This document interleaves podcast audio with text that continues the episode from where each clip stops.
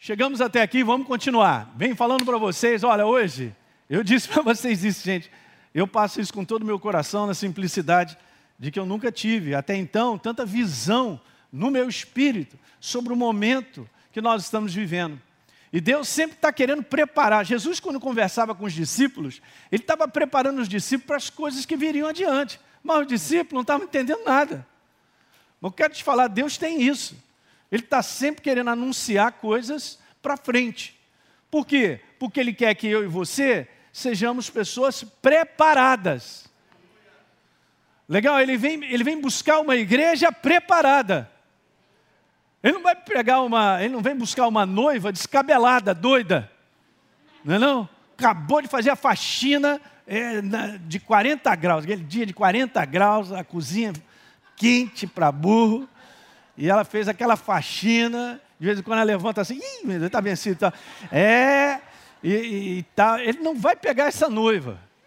Ele vai pegar uma noiva preparada. Então, a importância da gente se preparar. Então, eu venho falando para vocês sobre a questão é, do ano da decisão, que não é mais uma decisão, é a decisão. Decisões mudam a nossa vida. E óbvio, o que eu faço hoje, como foi falado, vai mudar amanhã. Ok? Então amanhã tem algo já preparado de Deus para nós. Mas seja sensível de reconhecer, de tomar a decisão certa. A decisão certa é sacrificial. A decisão certa é segundo a verdade. A decisão certa não tem a ver com o que eu quero, o que eu desejo. A decisão certa tem a ver com se entregar ao conselho de Deus. Amém. Vai aumentar o amém. Então, hoje eu vou passar uma faca um pouquinho mais afiada para liberar algo que eu e você precisamos, gente. É super importante. Deus trabalha dessa maneira também, não é verdade? Então vamos lá? Recordando o que eu tinha colocado, então, rapidinho, nós temos aí que o ano 2022 é um ano de portas abertas que não se fecharão, porque requer de mim e de você força e coragem. Coragem, coragem, ser forte e corajoso. Porque Deus ele não está parado nos seus propósitos. Não é pandemia que parou o propósito de Deus na tua vida. Às vezes, para muitas situações, como eu vi hoje um testemunho de uma pessoa, do Nil estava conversando comigo, Deus, durante esse tempo, protegeu ele de situações que iam acontecer, Deus foi lá e segurou, sabendo das coisas que antecipadamente teriam. Então, tem várias coisas para nós testemunhar, mas é o seguinte: o propósito de Deus não parou. O mundo pode estar paralisado, as pessoas podem estar paralisadas pela insegurança, pelo medo, mas nós estamos aí vivendo. Chegamos até o dia de hoje e vamos seguir adiante. Com ataque ou sem ataque, o propósito de Deus que é você, se você entende o propósito que é a sua vida, você vai continuar e nós vamos embora. E aí eu tinha falado sobre isso, da importância, da decisão, e esse agora que eu vou começar a partir desse domingo, vou terminar no domingo que vem, a força de a gente se comprometer e separar, não para a minha vontade, mas para a dele. É isso que Deus está buscando, como buscou em Davi. Achei Davi, homem, segundo o meu coração, que fará toda a minha vontade. Uau! Lembra que eu comentei sobre o dia de hoje? É o único dia no momento em que a gente pode fazer uma escolha que vai mudar a nossa vida. O ontem já foi e o amanhã está na dependência de hoje. Tinha comentado tudo isso. Para quem é novo, está assistindo, pode entrar no nosso canal lá, da Academia da Fé, e assistir. A maior força criada por Deus é isso, o poder da escolha. Ninguém pode tirar isso da sua vida e da minha. Então eu estou aqui, o inferno me chamando, e aqui está a verdade, sou eu que vou escolher. Deus não vai me agarrar na gravata, nem o inferno na gravata, mas na minha escolha, ou eu vou para um lado, ou eu vou para o outro. Ok? Então, como eu falei ontem, eu vou repetir para vocês: a jornada com Deus, ela é maravilhosa, mas ela é uma jornada séria. É sério. Não vai faltar alegria, mas é uma jornada séria. Beleza? O verdadeiro domínio do homem na terra está no poder da escolha. Cuidado com vontades e desejos somente. Diga somente. Ah, porque eles não construirão a realidade vitoriosa do céu na nossa vida se eu achar que eu só escolho por aquilo que eu quero e eu gosto. Isso não é verdadeiro. Isso não leva ninguém. Nós estamos vendo uma geração que só quer viver o prazer. o prazer de gostar. Ah, isso eu não quero, isso dá trabalho. Não vai chegar a lugar nenhum. Tirou o propósito.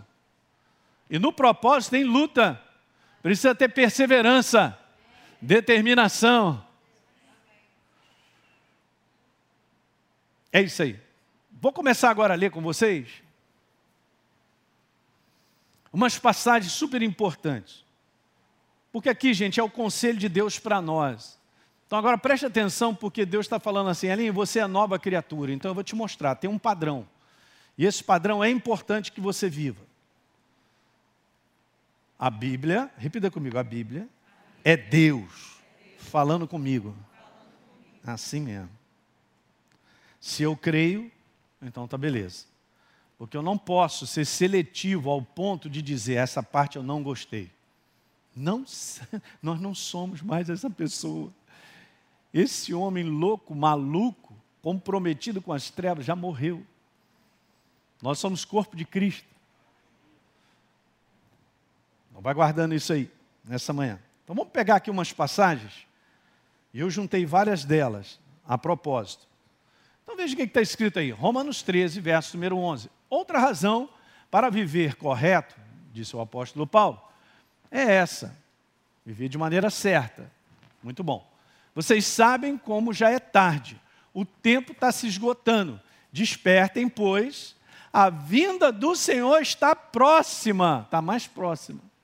Agora do que quando cremos no princípio. Olha só como é que ele vai colocando as coisas. Ele está falando para a igreja. A noite já passou e o dia da sua volta estará aqui logo. Portanto, deixem Uau, gente, preste atenção nas palavras. Deixem as más obras das trevas e vistam a armadura de uma vida direita. Como devemos fazer os que vivemos na luz do dia. Eu não sou das trevas, eu sou da luz. Porque a minha natureza mudou. Vamos embora, 13. Vivamos de modo decente. Uau como em plena luz do dia, não em orgias e bebedeiras. Olha como Paulo escreve, é Deus falando comigo. Não em imoralidade sexual. A maior parte dessas passagens fala sobre impurezas. E quando você vai no original, é uma palavra que tem várias é, diferenças, mas é do mesma raiz da palavra pornel. Daí a gente entende essa questão de pornografia. Então o que, que acontece? Se você vai lá no original, você vai dar uma olhada das várias coisas que Deus considera como imoralidade sexual. Pastor, é, sexo é problema? Não é problema quando ele está debaixo da instituição chamada casamento. E que os casados digam, glória a Deus. Eu dou um glória a Deus, glória a Deus. Sexo é uma bênção, cara. O sexo não é pecado. O pecado que é problema para o sexo. Como no sistema sem Deus, as pessoas pensam o que querem, desejam o que querem, fazem tudo fora do padrão que Deus estabeleceu. Alguém está pegando? Então lá está falando sobre adultério, sobre fornicação, sobre o homossexualismo, sobre sexo com animal, e tudo isso, cara. Mas não olhem para mim, não. Deus estabeleceu, certo. Ele estabeleceu para abençoar o ser humano. Fora disso, malignidade, vai quebrar. Alguém está pegando? Uma das maiores portas abertas para a entrada de demônios e destruição de casas são comportamentos sexuais imorais. Uma das maiores, eu vou repetir de novo, uma das maiores portas e as pessoas não reconhecem isso. Acho que é assim mesmo, é tudo bem, a vida é assim mesmo, penso o que eu quero, eu faço o que eu quero e tal, legal, tudo é bom, bacana, é amor e tal. Mas tudo errado. Portas abertas para destruição. Tem passagens, gente, que pegam. Eu quero mostrar nessa manhã, porque eu preciso nessa manhã só trazer essa consciência. A ciência. Vai comigo aqui em Provérbios 6.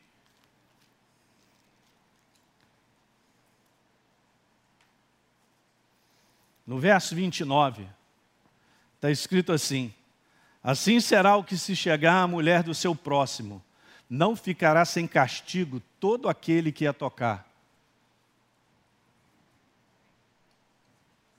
Provérbios 6, 29.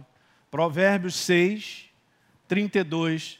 Eu não estou falando só do homem, não, hein? Da mulher também. Que é vice-versa.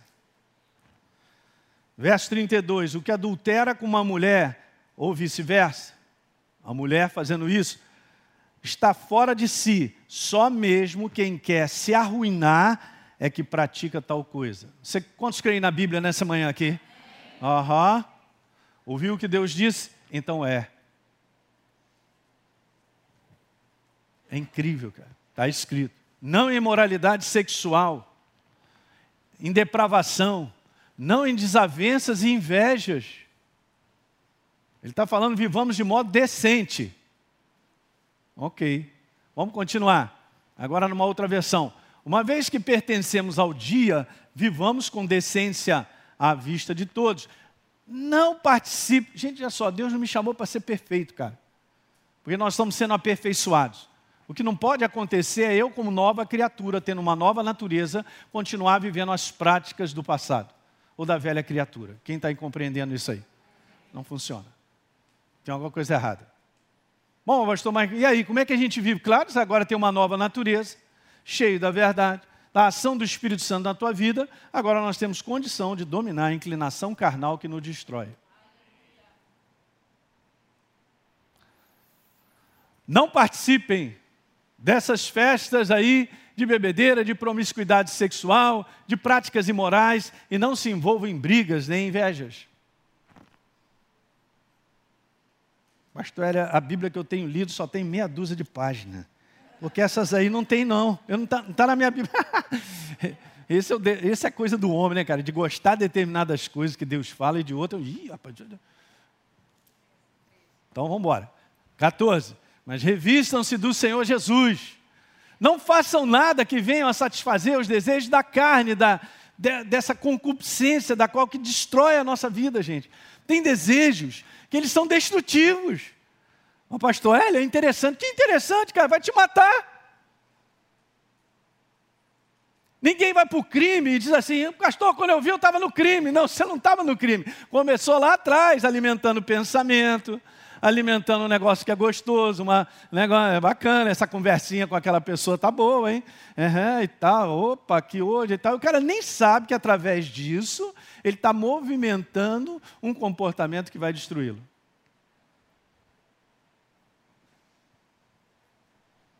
Você sabe, por isso que a gente anda na luz, para perceber determinadas coisas.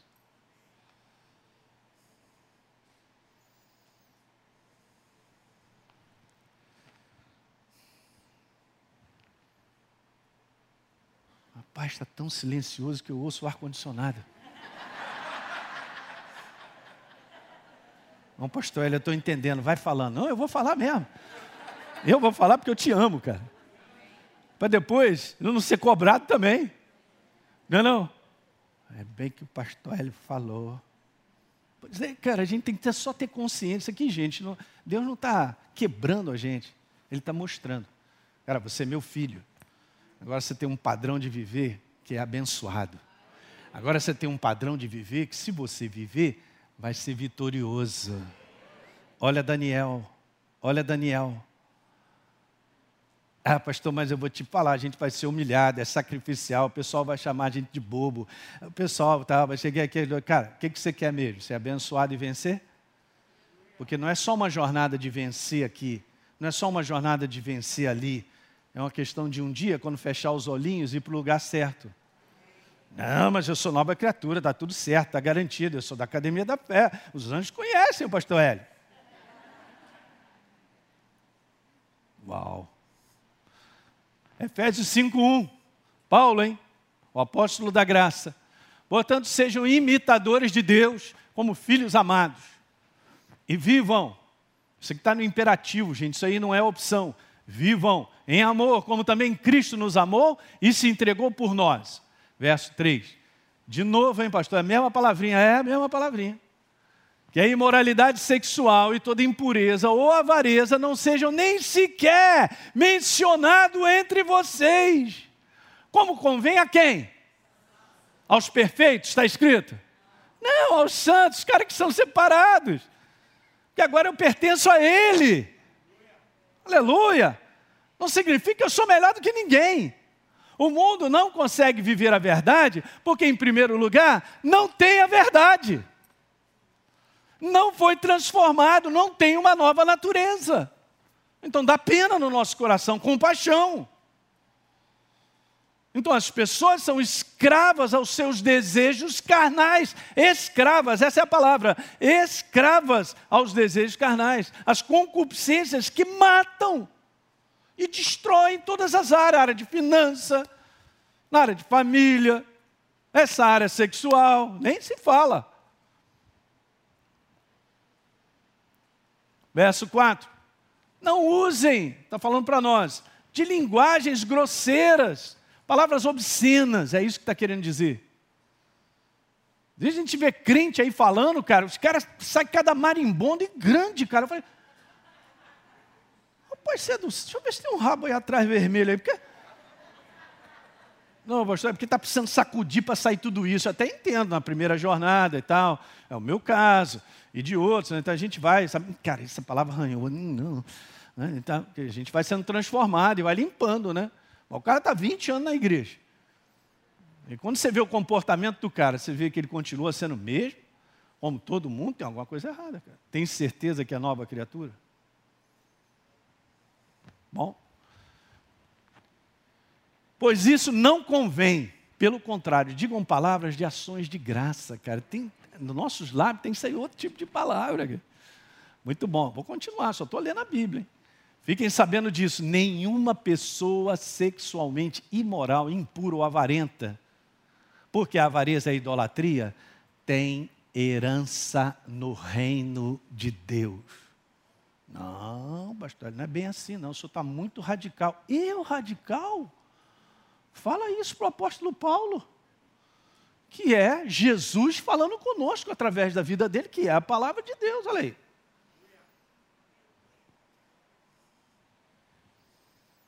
Não, pastor, mas está tudo certo, eu estou com Jesus e tal. Então fecha os olhinhos e vê se está tudo certo, depois me conta.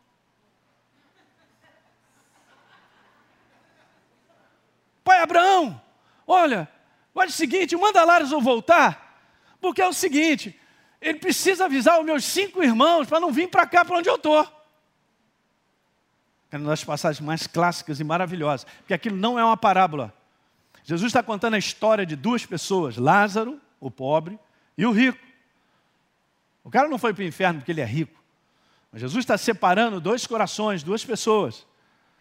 Uma foi para o, para o braço dele, a outra foi para o inferno. Eu quero, não, manda ele avisar, porque eu tenho cinco irmãos, para eles não virem para cá. O que, que ele pensou? E lá ele pensa, porque as faculdades continuam as mesmas. Da mesma maneira que você é consciente aqui, quando fechar os olhinhos, você vai ver o seu corpo lá, o pessoal chorando, vão ter que te enterrar e tal, sepultamento, aí pastor Teixeira manda aquela palavra, eu faço oração e tal, e tal, e, vo, e você é lado consciente do outro lado, agora em que lado? De que lado? Em que lado? Do lado de lá do muro? Lado de cá, do muro? Do lado de lá? Aí, aí Abraão falou assim, não, não, olha só, presta atenção. Gente, isso aqui é sério. Por isso nós estamos aqui nessa manhã, graças a Deus. Porque Deus tem dado oportunidade para todos nós. Eu me incluo, estamos juntos. Lucas 16, por favor. Glória a Deus. Lucas 16. Verso 28. Pegando aí daquilo que eu acabei de falar de Lucas 16. Pegando de onde a gente estava conversando, gente. Verso 28. Porque tenho cinco irmãos, pai Abraão, para que Lázaro dê testemunho, ó, dê testemunho, abra a boca. Uhum. A fim de não virem também para esse lugar de quê? Escreve aí se você quiser grifar, é bom. Pega o lápis, põe aí, lugar de tormento. Sabe essa palavra no original? Também é tortura. Você sabe o que é você viver eternamente sendo torturado? Não estou falando uma semana, viu, Ricardo? Eu estou falando de eternamente sendo torturado. Vai ver as experiências de pessoas que bateram lá e que Jesus, por um motivo ou outro, tirou de lá, ou deu visão. Eu conheço pastores, os caras são sérios, bacana demais, já teve um deles já teve duas visões. Ele falou, cara, uma delas era que estava todo mundo ali e nenhuma delas acreditava que aquele lugar era para elas. Por quê? Porque a primeira coisa que elas pensam, eu sou bonzinho, eu sou gente boa, sirvo na igreja, eu dou oferta, dou dízimo, então está tudo certo, como se isso aí fosse crédito. Ah, eu tenho crédito com Jesus. O crédito que eu tenho com Jesus é a minha maneira de viver. A minha maneira de viver honra Ele, Sua palavra, quem Ele é, ou não honra? É assim que funciona. Ah, mas ninguém é perfeito, pastor. Eu sei, por isso nós estamos sendo aperfeiçoados. O problema é quando eu sei que eu estou errado e não faço nada para mudar. É tudo com a base da consciência. Enquanto a gente é infantil, por infantilidade, não temos consciência de muitas coisas que são erradas. Mas à medida que você começa a caminhar e crescer, e a gente começa a andar com Deus e crescer, a gente começa a se tornar consciente de quem nós somos, da nossa jornada, da voz de Deus.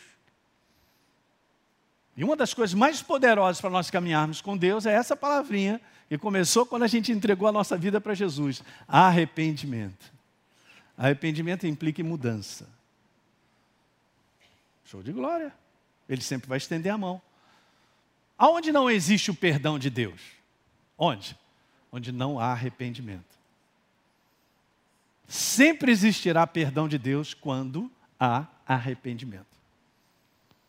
Beleza? São só um detalhe para a gente preencher isso aí. Vamos continuar. Então, a fim de não virem para cá, respondeu Abraão, eles têm quem? Eles têm Moisés, ele tem os profetas, ouçam. Eles têm a igreja pregando o evangelho, totalidade do evangelho genuíno, vencedor. Eles têm os pastores sérios. Eles têm a galera que está falando que é, tem que ouvir. Aham. Uhum. Não tem outra. Não vai sair ninguém do, lá, lá dos mortos para aparecer aqui igual uma caveira. É, pastor, ele está falando a verdade. É, gente, não vai para lá não. Volta de pro buraco.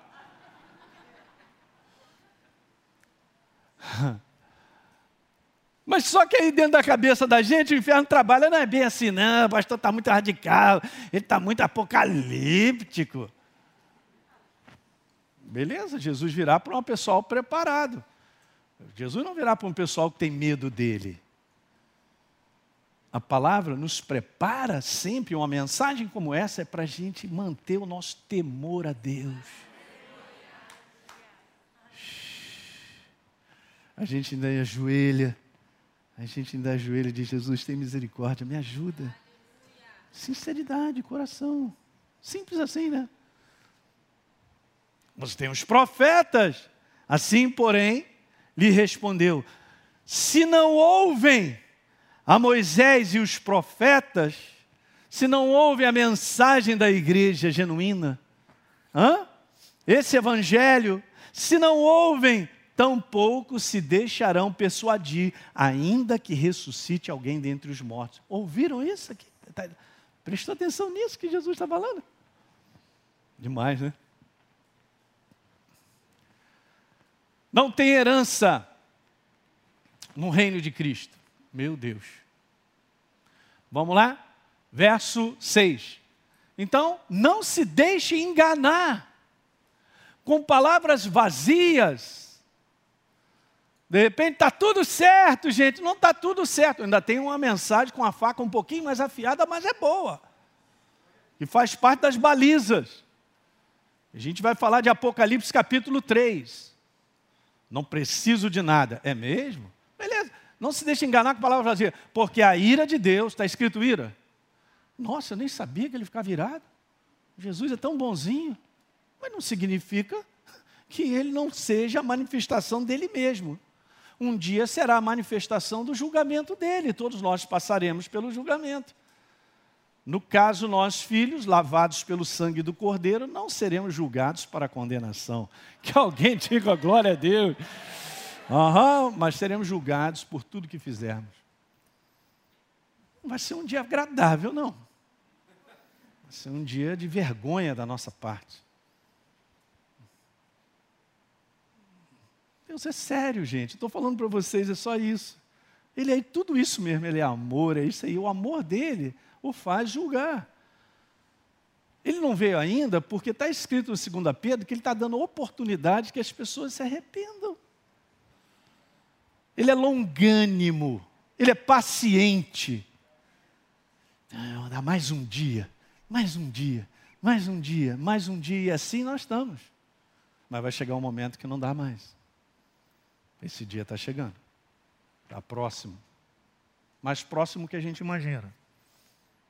Por todos os sinais estabelecidos e pelo mundo que nós estamos vivendo hoje.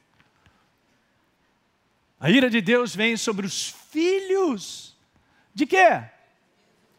Uau! Ele não está falando sobre o pessoal lá fora, sobre os filhos da desobediência, por causa dessas coisas que acabamos de ler.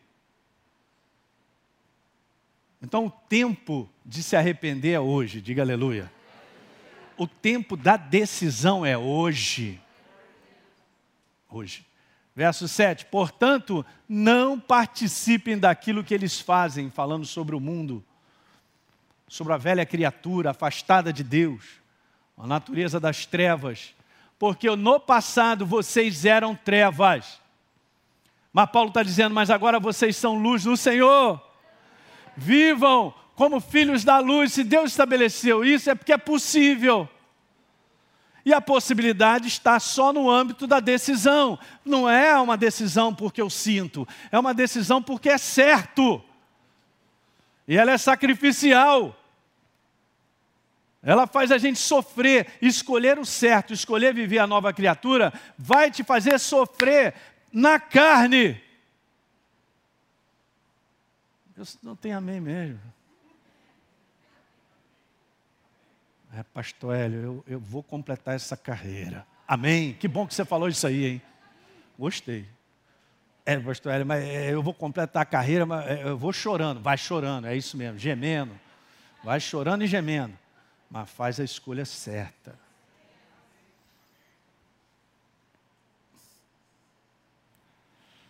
A igreja do Senhor, ela não é iludida. Ela se ilude porque ela quer. Deus nunca vai chegar para mim e falar, ó, oh, ele foi mal porque você está cheio de desculpas e coisas eu não sabia e tal. Eu vai falar, cara, você está iludido. Você deixou ser iludido. Gente, que eu estou conversando com vocês, o Espírito Santo está conversando aqui, só mandando as passagens para a gente poder ler. Vamos lá, segunda a Tessalonicenses. Uau. Muito obrigado. Olha, o que eu estou falando com vocês aqui, eu não falei na primeira reunião.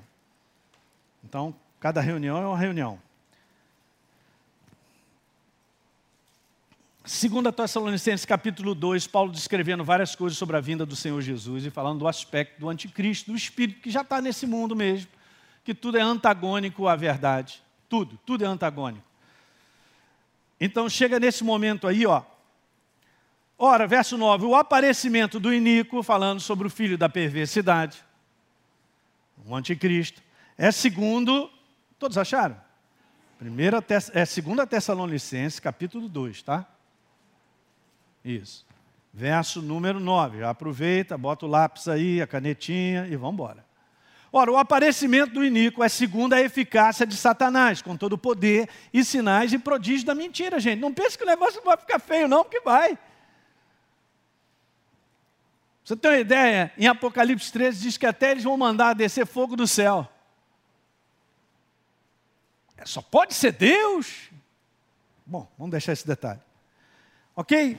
Com todo o engano, eu grifei na minha Bíblia agora, e com todo o engano, engano de injustiça aos que perecem. Ele está falando desse grupo de pessoas que vão perecer. Agora escuta, gente, não bota essa galera só do lado, do lado de fora, não, tá? Não bota essa galera só que é do mundo, não, porque o mundo já está em desabalada carreira para a condenação eterna. Não tenha dúvida. Eu também estava. Mas um dia encontrei Jesus, cara, mudou minha vida. Ah, bilhões de pessoas estão nesse lugar. Então, para aqueles que perecem, agora escuta aí o que está escrito. Porque, grifei, eles não acolheram o amor da verdade para serem salvos. Não acolheram a verdade. Hã? Ó, não deram crédito à verdade. Não, pastor, mas espera aí, é, eu não sou incrédulo, não. O incrédulo pode ser nós. Pode ser cada um de nós quando eu não dou crédito à verdade que eu estou ouvindo. Ou eu digo, eu não quero. Ah, não acho que é assim. Não é dessa maneira. Eu só estou lendo a Bíblia. Beleza, então está lá assim, porque não acolheram o amor da verdade para serem salvos. Verso 11. E é por esse motivo. Uau! Pois que Deus lhes manda a operação do erro para darem crédito ao quê? A mentira, a fim de serem julgados todos quantos não deram crédito à verdade. Eu vou repetir isso aí. Todos julgados que não deram crédito à verdade. Não salvos e salvos. Bom, naquele dia eu entreguei minha vida para Jesus, é muito pouco, eu já falei para vocês, eu estava aqui dando aula, e nós estamos num processo de sermos salvos. Nós estamos caminhando a cada dia em cima da nossa decisão que a gente se aproxima o dia de um dia ter o direito de entrar na cidade pelas portas. Uhul! Aleluia! Glória a Deus. Em cima de que passou? Das decisões que a gente toma todo dia. Olha como é que as coisas são, gente. Bora continuar. 1 Pedro, não acabou não, pastor? É. Pouco mais para tirar, para limpeza, vamos embora. Porque a ocasião de começar o juízo pela casa de Deus é chegada. Meu Deus. Juízo, julgamento seguido de sentença penal, está no original. Ok? E diz assim, ó, ora, se primeiro vem por nós, está falando sobre a igreja, Pedro, qual será o fim daqueles que não obedecem ao Evangelho de Deus? Pastor, nunca li isso. Está lendo agora. Verso 18. Se é com dificuldade que o justo é salvo, resgatado do perigo ou destruição. Uau! Onde vai comparecer o ímpio, sim, o pecador?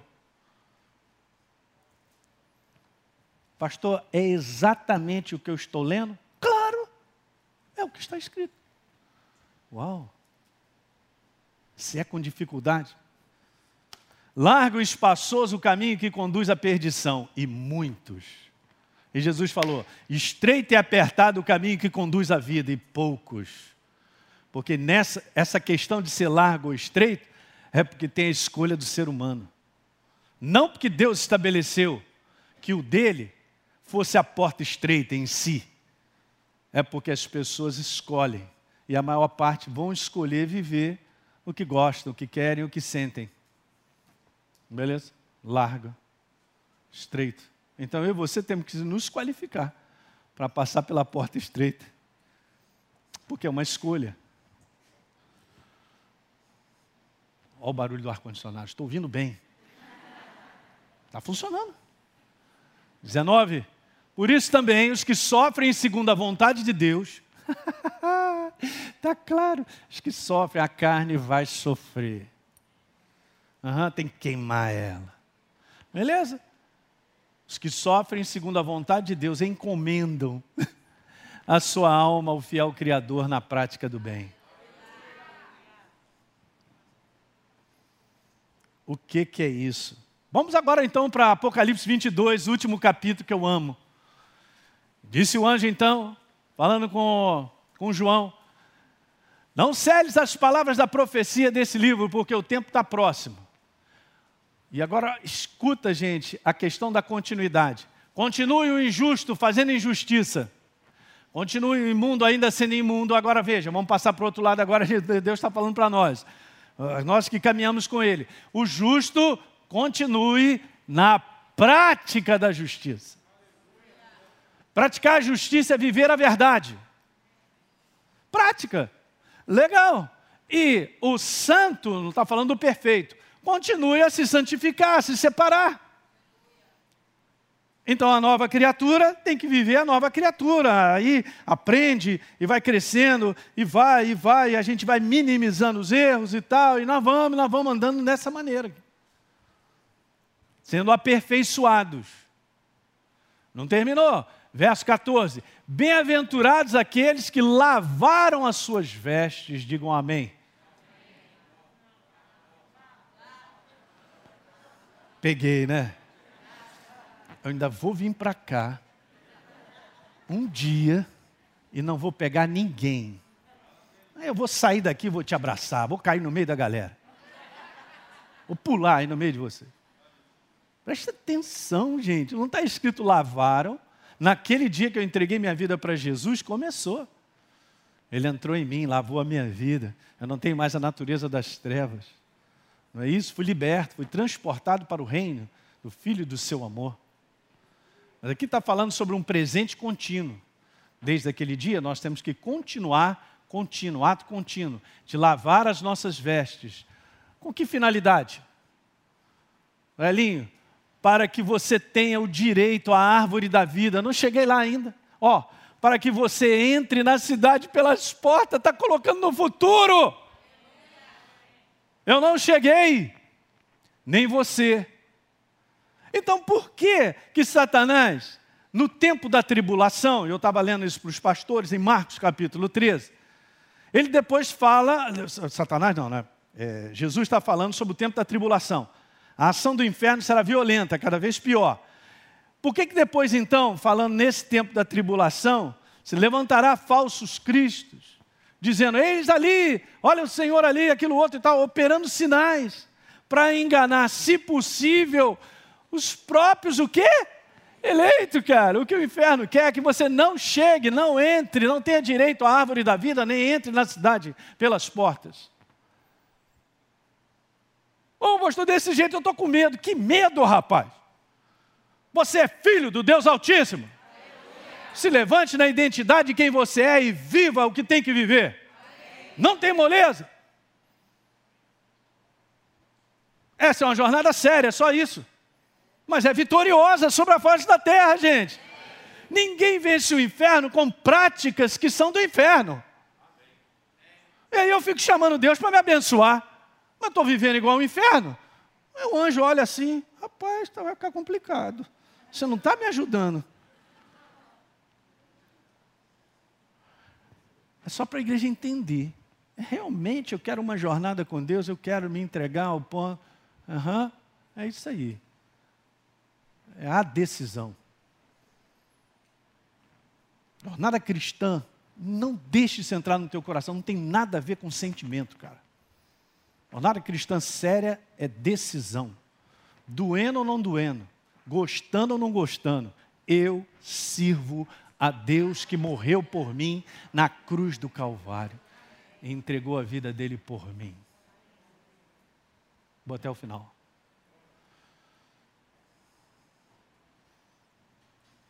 Pastor, eu pensei que fosse um caminho mais tranquilo. É um caminho glorioso de vitória sobre a face da terra e um dia eu vou ter direito à árvore da vida e entrar na cidade pelas portas. Mas aqui o pau vai comer. Verso 15: fora, fora do direito de comer da árvore da vida, de entrar na, por, na, na cidade pelas portas, fora ficam os cães. Não são os cachorros. Não é teu cachorro de casa. Essa palavra aí significa aqueles que têm mentes impuras, os imorais que é justamente por ter essa mente que praticam a imoralidade. Ficam fora. Está escrito. Gente, não está falando assim, fora fica o mundo sem Jesus. Não é isso que está escrito, gente. Presta atenção.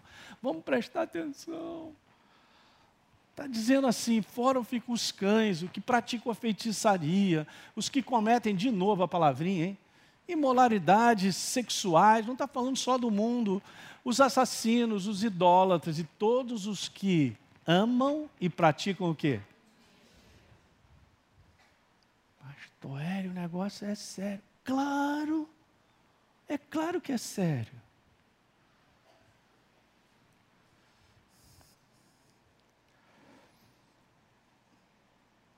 E antes de eu falar sobre essa decisão de se comprometer, me dá mais dez minutinhos. E de separar para o propósito de Deus, deixa eu te falar uma coisa super importante.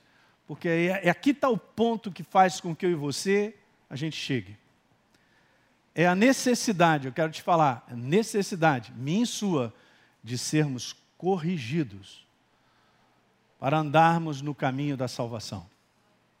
Então eu quero te dizer algumas coisas nessa manhã. Numa relação saudável e genuína entre pai e filho, o equilíbrio de educar e corrigir promovem o progresso do filho. Nós sabemos disso para com os nossos filhos, né? Se nós somos sábios. Porque se a gente não educa e nem corrige o nosso filho, eu estou criando um monstro. Deus não criou a igreja chamada monstro. Daí um dos problemas nos dias de hoje é que essa igreja, ela se rebela, cara, ela não se submete à autoridade. Deus instituiu autoridade. Ele instituiu hierarquia. No mundo do espírito é assim, anjos. Quem manda, quem não manda. E hoje a insubmissão está muito grande, as pessoas não respeitam nenhum pastor. Ah, mas eu discordo da opinião dela. O problema é seu, cara. Você já entendeu que você tem que se submeter? Que existe uma ordem? Todos se submetem e são abençoados. E submissão de coração. Então você tem um problema que tem que trabalhar bastante a sua mente. O a soberba, o orgulho de achar que tem a resposta. É, comandante, chega o soldado lá, o sargento. Comandante, não é bem assim não, hein? Pensa, dez dias de cadeia. Hein, militar? Não é não? O maluco vai falar um negócio desse. É claro que Deus não quer que eu, que eu trabalhe a submissão simplesmente porque vai dar ruim para mim. Não é isso. Tem que ser de coração. Que alguém diga aleluia nessa manhã. Então, meu coração tem que estar aberto, Senhor, som do meu coração, vê se é em mim algum caminho mal, errado. Pai, abre os meus olhos, para que eu não fique cego e os inimigos venham prevalecer sobre a minha vida. É, mas esse não é o tipo de oração que é feita, porque a gente se acha, cara. A gente se acha que a gente tem ideia que eu vou fazer, que as pessoas gostam de mim. Isso acontece na igreja, cara. Querem levantar autoridade, querem levar coisa para si, juntar gente e tal. É por isso que acontecem essas divisões, a opção de coisa totalmente errada. Deus instituiu, cara, que a igreja dele fosse uma igreja de ordem. Aonde tem ordem dentro da tua casa, tem saúde, tem bênção, tem crescimento. Mas o inferno é o espírito rebelador, do qual nós temos que identificar se isso entra na nossa vida. Então, a pregação da palavra de Deus, através do ensino, edifica. E é isso mesmo. Mas a correção que a palavra de Deus promove, na maior parte das vezes, nos protege. Uau! Eu preciso de correção, porque na maior parte das vezes está sendo protegido.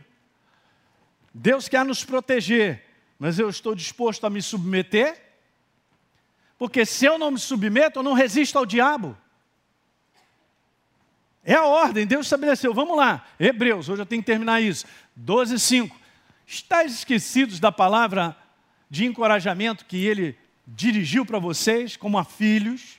Meu filho, não despreze a disciplina do Senhor, nem desanimes quando por ele já és repreendido. O autor do livro Hebreus está tirando referências de onde? Está tirando do Velho Testamento, gente. Não, mas pastor Eli, nós, nós estamos na graça, nós estamos no Novo Testamento, não tem mais velho. Ah, é uma coisa só. É a palavra, gente. É Ele. Você imagina? Olha só, a palavra disciplina é, a palavra original significa educar para a vida. A palavra disciplina aqui não significa espancamento, que ninguém aprende no espancamento, que já perdeu tanto neurônio que não dá mais para aprender. Educar para a vida. Bacana. Pois o Senhor educa para a vida a quem Ele ama. E educa todo aquele a quem recebe como filho. Diga amém. Muito bom. Verso 7. Suportar, Elinho, as dificuldades, as provas, os testes, as adversidades, aceitando-as como disciplina. Deus está nos educando pelas várias situações que nós enfrentamos, para que eu e você sejamos pessoas melhores. Está tudo na Bíblia. Ô, pastor, eu tenho reclamado direto. Cara, não dá. Não é isso, não. Ele está provando. Deus trata como filhos a cada um de nós. E a palavra filhos aqui, ó, está na maturidade. Essa palavra no grego é na maturidade, filho maduro. Ora, qual é o filho na maturidade que não passa pela correção do seu pai? Uau! Filhos maduros requerem o caráter de Deus. Sem disciplina não há correção de caráter. E Jesus é a, é, ele é a prova. Deus, sendo Deus, ele nasceu em figura humana, se humilhou e se submeteu à vontade de Deus. Uau! Por isso que ele foi bem sucedido. Nós estamos aqui por causa dele. Está vendo? Olha aí. Somos gerados como filho pela fé mas só crescemos a estatura de filhos maduros pela obediência. Se você quer crescer espiritualmente, não adianta só ficar no quarto lendo a Bíblia, escrevendo uma opção de coisa e tal, e não se congregando. E agora eu vou dar um recado muito importante. Faz parte da gente se congregar para aprender a estar um com o outro, se moldar, lixar um com o outro e estar debaixo da submissão que Deus ele instituiu. Não quer essa parte? Porque acha que pensa, eu sei, é comigo mesmo, eu tenho a minha jornada, eu não gosto, não, não, não acho que é assim não eu não, não é bem, não, então não vou me submeter, não quero, esse negócio não está certo tal. Como eu já vi pessoas me dizendo assim, eu já passei dessa fase, pastor. Eu ouvi, gente, eu ouvi. Uma pessoa chegou para mim, eu já passei dessa fase de abrir a porta de igreja. Passou dessa fase. Passou dessa fase de servir sem questionar. Passou dessa fase de servir para se tornar o quê? Uma pessoa que todo mundo serve a ele. Uau, que doido. Eu vou falar o que com uma pessoa doida dessa? Ah, meu irmão, vai tomar um picolé, vai passear. É. Vou falar o quê? Olha, eu terminei a escola arte, falou para mim. Estou pronto para dar aula na escola. Aleluia. Aleluia. Vou fazer o quê? Hã? Passa de servo para ser servido. Mas ele não, não, não conhece nem o que está escrito. Você quer ser o primeiro? Seja o primeiro a servir. Seja o primeiro a fazer de coração aberto, sem ficar questionando, dizendo, não, não penso que é assim e tal. Em liderança nenhuma, cara. Se pessoas ficarem ali para dizer, não, não penso que é assim, eu acho que deve ser dessa maneira, aquilo outro, já está contaminado e não sabe. Ou cai de joelho e reconhece, olha só, os irmãos de Moisés, Moisés, penso que é assim não, Deus só fala contigo e. É, é, é. Aí Moisés cai de joelho. A primeira coisa que Moisés faz é cair de joelho e pedir misericórdia. Porque Deus ouviu aquilo e falou: é mesmo? Vai ficar ruim. Aí uma outra família juntou com a outra, é só Moisés que manda, é ele que fala e tal, e tal, e tal beleza e tal. Caiu Moisés de novo. Senhor, tem misericórdia. A última cena de tudo isso é ele olhando o grande buraco e o pessoal.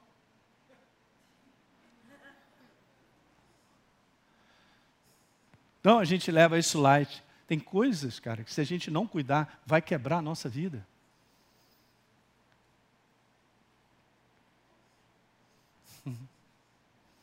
É para nós pensarmos, todos nós. 12 e 11.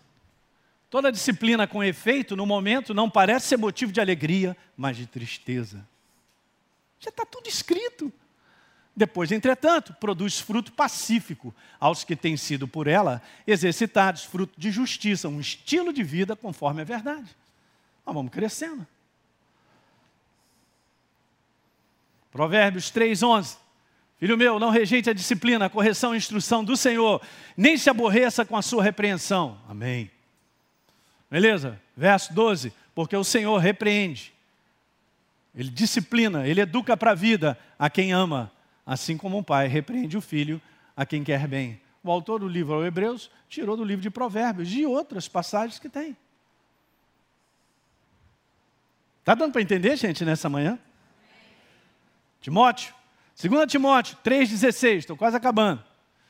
Toda escritura é inspirada por Deus e útil para o ensino, para a repreensão, para a correção, para a instrução. Está escrito na tua Bíblia, talvez instrução, mas no original essa palavra é disciplina, educação para a vida. É a palavra no grego. Bacana. Para quê? Para que tudo isso? para que o homem de Deus seja apto e plenamente preparado para toda boa obra. Quer ser preparado e não ser disciplinado? Eu quero ser preparado e não ser corrigido? Das maiores correções na minha profissão, eu passei vergonha na frente quando era novo, acadêmico ainda. Meu professor, cara, me deu uma bronca na frente de todo mundo, me arrasou. Eu poderia, estou ofendido, eu vou botar o senhor na justiça. Fui para casa, chorei para quebrar eu mesmo. Tu é burro, Elinho. Eu não tenho problema de dizer isso, não. Ele está certo. Ele te falou, faltou aquilo, cara. E aquilo que ele te falou seria de repente em você encontrar um paciente e esse paciente morrer. Tu é burro, Elinho. Pergunta se eu esqueci essa lição. Nunca mais. Mas hoje tudo ofende.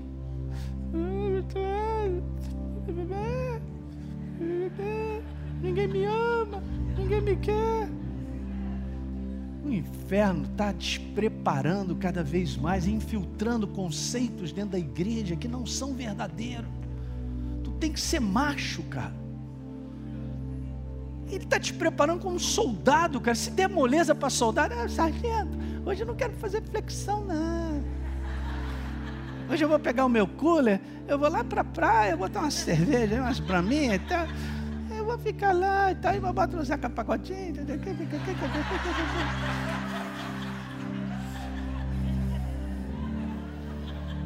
Um bando de gente despreparada. Está acontecendo na nossa sociedade é que ninguém quer trabalhar, ninguém quer se esforçar. E todo mundo fica lá se convencendo de que eu sou um oprimido da sociedade. Você escolhe, cara. Pode não ter nascido num ambiente fácil, mas faz uma escolha que vai construir a tua vida. A igreja tem que fazer escolha. Porque a nossa jornada é séria. Ih, mas eu tenho que estudar e trabalhar? Tem. Se vira, o Espírito Santo te dá força, mas lá no final você vai agradecer. Plenamente preparado para toda boa obra. Não confunda ser advertido ou corrigido com uma palavra meramente legalista, cara. Eu não tenho a menor intenção de julgar a cada um de nós, vocês, condenar, apontar. Eu não estou nem para isso. Isso não é a questão. A questão é nós ouvirmos o que temos que ouvir. Todos nós. Eu me incluo, desde todo mundo. Nos dias de hoje, infelizmente, as pessoas estão recebendo correção como ofensa pastor Hélio, eu estou ofendido. Então, meu irmão, vai embora. Toca o teu barco. Eu quero te falar, gente, vocês têm que entender coisas. Naquilo que Deus é sério, eu não dependo de pessoas, eu dependo do céu. Porque Ele vai me cobrar. Eu não estou aqui pensando se a igreja vai deixar de receber dinheiro, não estou nem aí. Os anjos vão aparecer, vão trazer, não estou nem aí. Eu estou cumprindo um chamado. Mas nós temos que ser sérios ao ponto de ouvir verdades. Isso, isso é gravíssimo hoje, nos dias de hoje. Ah, essa palavra está me incomodando. É claro que incomoda. Você sabe por que, que incomoda a palavra de Deus e até no mundo? Porque ela mostra o quanto o mundo vive de maneira errada. É só isso. Mas Deus faz isso com amor, porque Ele está mostrando: eu sou Deus. Essa é a minha palavra. Quer comigo? Quer andar comigo? Então tem que trocar. Alguém está pegando isso? Isso é a prova vou terminar com isso, é a prova de que o orgulho está em alta. Eu vou terminar com essa citação de um livro que eu quero citar. Eu creio que ainda existe aí para você comprar, pode comprar. Que o nome do livro é Fora do Alcance das Crianças, anote. É um livro de maturidade. E quem escreveu foi justamente esse menino aqui, ó. O Drummond, Drummond Lacerda. E eu amei essa citação desse negócio aqui, eu vou terminar com ela, que está muito boa. Então vamos ler juntos. Ele disse assim: pensando em maturidade, uma igreja que apenas corrige, sem encorajar, vai formar desanimados. Quem apenas anima, sem corrigir, produzirá iludidos. Uau! O equilíbrio entre animar, ou seja, encorajar, e corrigir, estabelecerá cristãos maduros.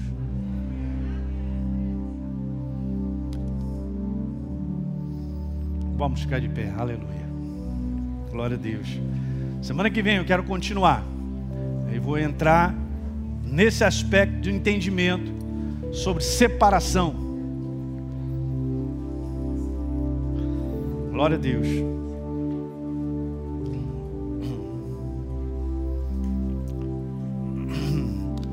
Pai, nessa manhã queremos te louvar, te agradecer pela tua palavra bem viva.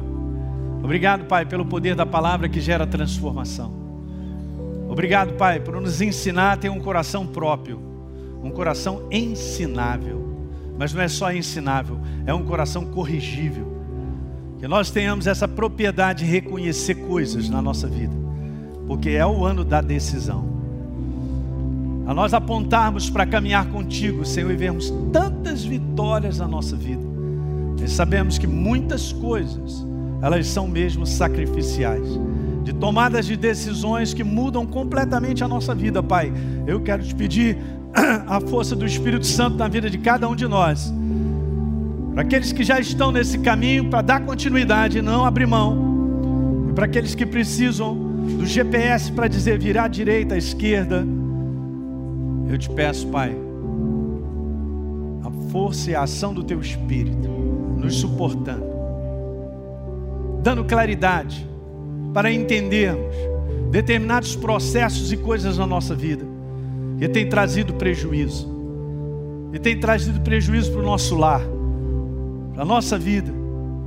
Tem alguma coisa fora de prumo, Pai. Ajuda os meus irmãos, pela ação viva do Teu Espírito na medida que eles abrem o coração para reconhecer, assim como Davi orou, Senhor, vê se em mim algum caminho mal e guia-me pelo caminho eterno. Eu te peço, Pai, nessa manhã, com todo o carinho e respeito que eu tenho pela tua igreja, de amar os meus irmãos, de apacentar as tuas ovelhas, Pai, no nome de Jesus. Muito obrigado pelo teu amor, pela tua mão de poder, pela tua assistência, pela alegria do Espírito Santo pela tua presença, Senhor, que faz toda a diferença, Senhor. Muito obrigado. Obrigado por esse Deus maravilhoso, por essa palavra firme que tu és, Senhor. Tu és essa rocha inabalável. E todos que constroem a sua vida em cima dessa rocha não serão confundidos. Não serão confundidos. Não serão enganados Pai, eu quero te louvar e te agradecer por essa verdade. Obrigado por estarmos aqui, todos nós.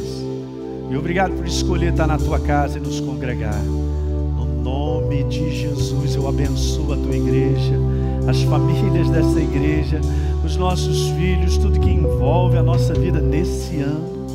No nome de Jesus. Muito bem. Você que assistiu esse vídeo, e foi gerado fé no teu coração, eu simplesmente quero fazer um convite para que você receba a Jesus como Senhor e Salvador. É muito simples, basta apenas você abrir o teu coração sem reservas, acreditando nessa obra feita na cruz do Calvário, onde Deus liberou o perdão dos nossos pecados, para que a gente possa ser transformado numa nova pessoa por dentro. Então, simplesmente, abre o teu coração e, em sinceridade, repita comigo essa oração. Diga assim comigo: Senhor, eu entrego a minha vida em tuas mãos nesse exato momento. Com toda a sinceridade do meu coração, me abro para receber a Jesus como Senhor e Salvador da minha vida. Escreve meu nome no livro da vida. Cancela o meu passado porque não te conhecia. Mas a partir de hoje, eu vou andar contigo todos os dias da minha vida. Amém. É simples, é dessa maneira. E agora eu só convido a você continuar firme nessa jornada do todo dia, caminhando com Deus até o final. Um grande abraço.